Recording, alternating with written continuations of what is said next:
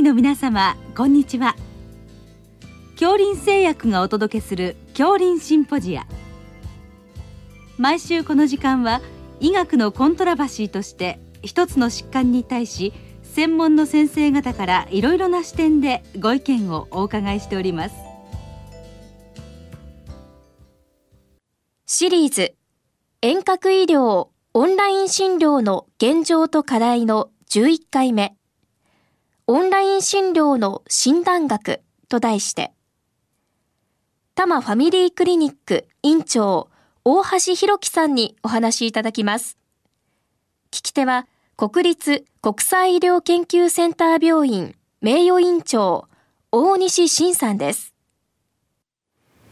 大橋先生、まあ、本日あのオンライン診療のシリーズの一つとしまして、まあ、オンライン診療の診断学という、まあ、ちょっとあの難しいテーマなんですがあのいろいろあの先生が普段やってらっしゃるあの診療とかいろいろ教えていただけたらと思います。はい、よろしくお願いいたします。ま、あの厚労省のからいろいろあのガイドラインとかですね、まあ、指針がいろいろ出てきているようなんですがそのあたりからちょっと教えていただけますか？はい、あの厚生労働省で今オンライン診療をやるにあたって事前にあの e ラーニングでの研修を受けなさいというのがあります。でその研修内容を拝見しますと、あのオンライン診療全体の概要であったりとかあとはあのシステム構築であったりとか、あとは診療までのその制度上の決まりであったりとかというのを詳しく解説をしているといったところです。これも大変始めるにあたって重要なんですが、ただ一方で本当に始めた後にですね、あのどのようにして対面診療とのその差を埋めていくか、どのように例えば病歴調書をしたりとか、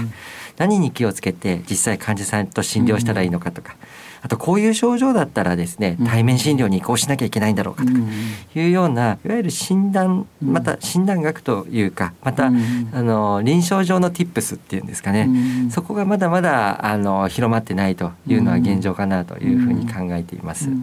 かなりその具体的なその内容まで踏み込まれてるんですか？その厚労省の研修っていうのはですね。研修ですね。あの指針に関しては、えー、例えばこのようにしてプライバシーを守らなきゃいけない、えー、またはセキュリティに配慮して、このようにですねあのシステムを揃えなきゃいけないとか、まあ、そういった内容事前のですね、まあ、あの構築にあたってのこととかですね、に関してはですねかなり詳しい内容の研修になってます。はい、医師法との関係みたいなのもなんか書かれてるんでしょうか。そうですね、えー、あのそちらの方についても、えー、あの書かれていますし、またやっぱり本人確認であるとかですね。すね。あとはあの保険証等の確認であったりとか、そうですね、あとはえー、どこからが診療でどこまでがオンラインの健康相談なのであるのか。というような内容の定義づけとかですね、これは詳しく書かれていまして、まあ、ここについては一方でしっかりまずはですねオンライン診療を始めるにあたって学んでいただかなきゃいけない内容かなというふうに思います。先生あのご自身のクリニックであのオンライン診療はだいぶ導入されてる。そうなんです私ども本当にあのオンライン診療それほどですね、私自身詳しくなかったんですが、はいはい、まあご案内の通りあの4月の、からですね、コロナの次元的特例的措置というところで、え始めましたところやはりあの特に小児科のお子さんのお母さんがですね多いんですけれども、やはり病院に行くのは嫌だと、待合室が怖いといったような方から少しずつ広がって今現状では1日67名の方が常に受診されているといったような状況ですね。あの私はまああの大人の内科が専門なんですけど小児科だといろいろ難しい点もあるかと思うんですけどもどのようにそのオンライン診断ですかね、ね、工夫されてるんでしょうか、そうですね、まずあの子どもの場合、えー、あのまあ、見てみてですね、はい、ジェネラルアピアランスっていうんですけど、えー、まあ、機嫌がいいかどうか。はいはいというのというのは出てくると思うんですね。ですんで例えばあの角動機以降だとですねこちらからお話しすればわかるんですけれども、はい。はい、なかなか乳幼児の場合は難しいので、まあ、必ずお母さんにこう画面の前に立ってもらって、例えばあのその時の目線がですね、まあ、画面を嫌がってしまう子も多いんですけれども、どうかというのを確認したりとか。あと場合によってはあの寒さでなければ少し脱いでもらうことによって例えばあの呼吸が速くなってないかとかですねこれに関しては、えーまあ、聴診器を当てられないもんですからあの鎖骨の動きであるとかですねあとあの胸の動きを持ってですねある程度呼吸が速くなってないかとかという確認なんかはさせていただくことができますね。あと泣き方ですよね。泣き方に関してはある程度正面向いて画面の前に待っていただくとですねあのこれは尋常じゃない低級かどうかとかいうことに関してはある程度見ることができるかなと。少しいろいろあの成長したお子さんの場合ですね、はい、なんかそのオンライン診療に関しては何かあの患者さんの方からいろいろ感想とか意見なんていうのは出ますか？そうですね。あのー、面白いなと思ったのは、えー、まずあの子供たちが兄弟のいる子なんかの場合だと、えー、結構こうもう診察室ではないのでご自身のお宅なのでみんな走り回っていて 意外とこうリラックスした中での診療ができるっていうのは一つあります。あと逆に私たちからすると、うん、あのこれはあの意外だったんですけれども、えー、家庭の中を実は見ることができるんですね。えー、例えばあの、喘息で通っているお子さんで、うんよく見てみるとやはりペットがあの猫がこういっぱい走ってあとはやはりちょっと誇りっぽいような雰囲気を見たりとかですね。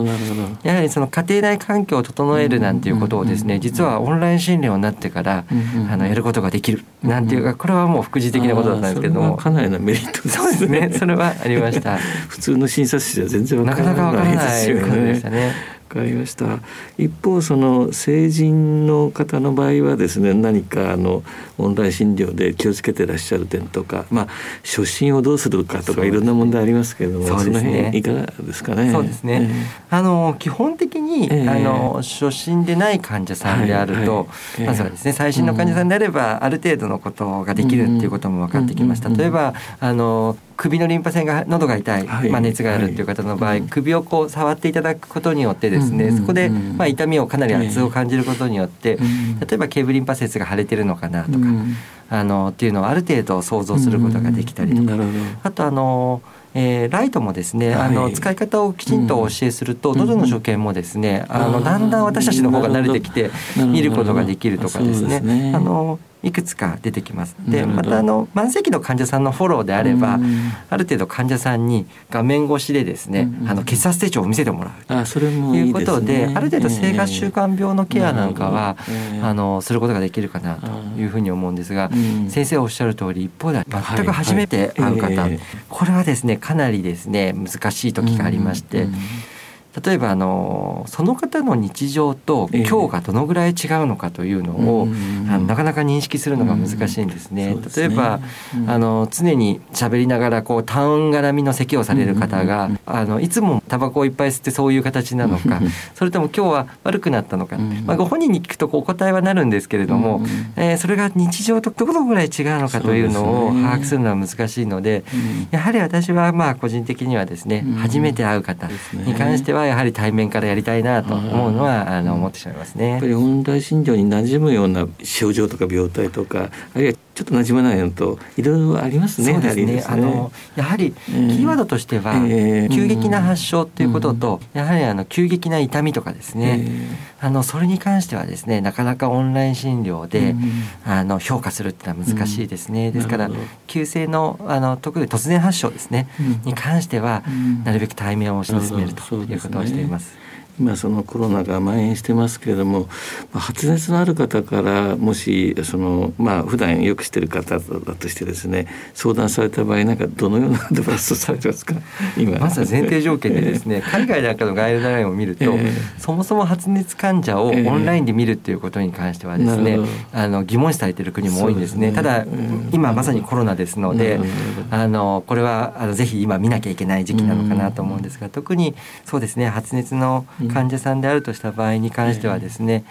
あのやはりその今あ、まあ、コロナであった場合なんか特にそうですけれども、うん、やっぱり、えー、呼吸側拍がないかどうか、うん、まあ、なかなかその時にサチュレーションかかりませんので、うん、先ほど言いましたように、あのしっかりお話ができるかどうか、サチュレーションがやっぱり低くなってくると、えー、あのお話が難しくなってくる方また肩で息する方が出てきますので、そういうようなことがないかというのを、まあ、しっかり確認するということが一つですね。あとはあやはりその他の病態ですと、まあ、あの随伴症状ですよね、はい、あの、はい、お腹が痛いとかですね、ね、あとは、ね。えー、上気道症状がどこまであるか、えー、まあ、ここをしっかり伺って、うんうん、ただやはり腹痛の症状となるとですね、はい、なかなかここはオンラインでは厳しくて、ね、まあ、現実的には対面を促すというシーンが多いかなというふうに思います。まあ、あの今はなかなかねあの病院が怖いので いらっしゃらない方も多いですから、ね、ただですねその時点である程度、えー、例えばオンライン診療で、えー、あの PCR コロナで言えば、PCR や抗原検査等をですね、やる人かどうかというのを絞り込むことはできるんですね。でね。ですので、うん、あの私たちのクリニックでは PCR 検査もやってるんですが事前にある程度オンライン診療であの病態をお聞きした方は、うん、なるべくあのクリニックに来た後はですね、うん、限りなく検査だけにするということでかなりその私たちのですね感染防御とか、あと院内でのですね、あの感染防止対策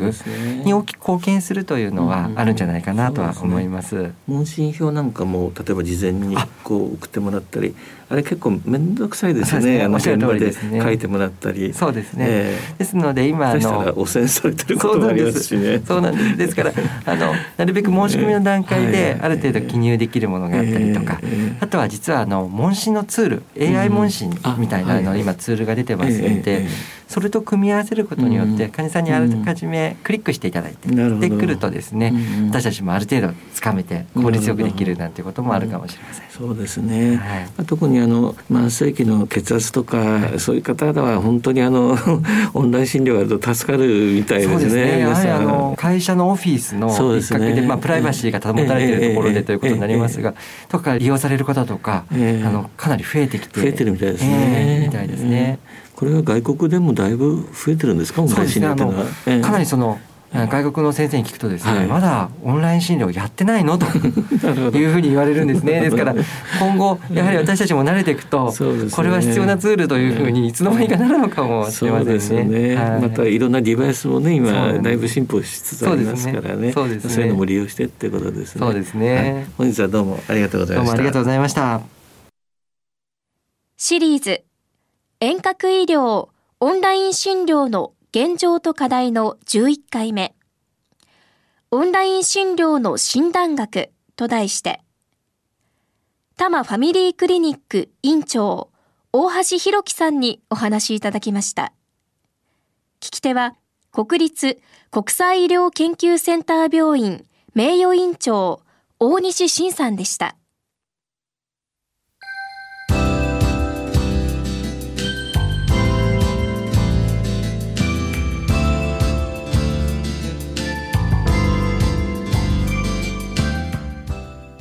それでは恐林製薬がお送りしました恐林シンポジア。来週をどうぞお楽しみに。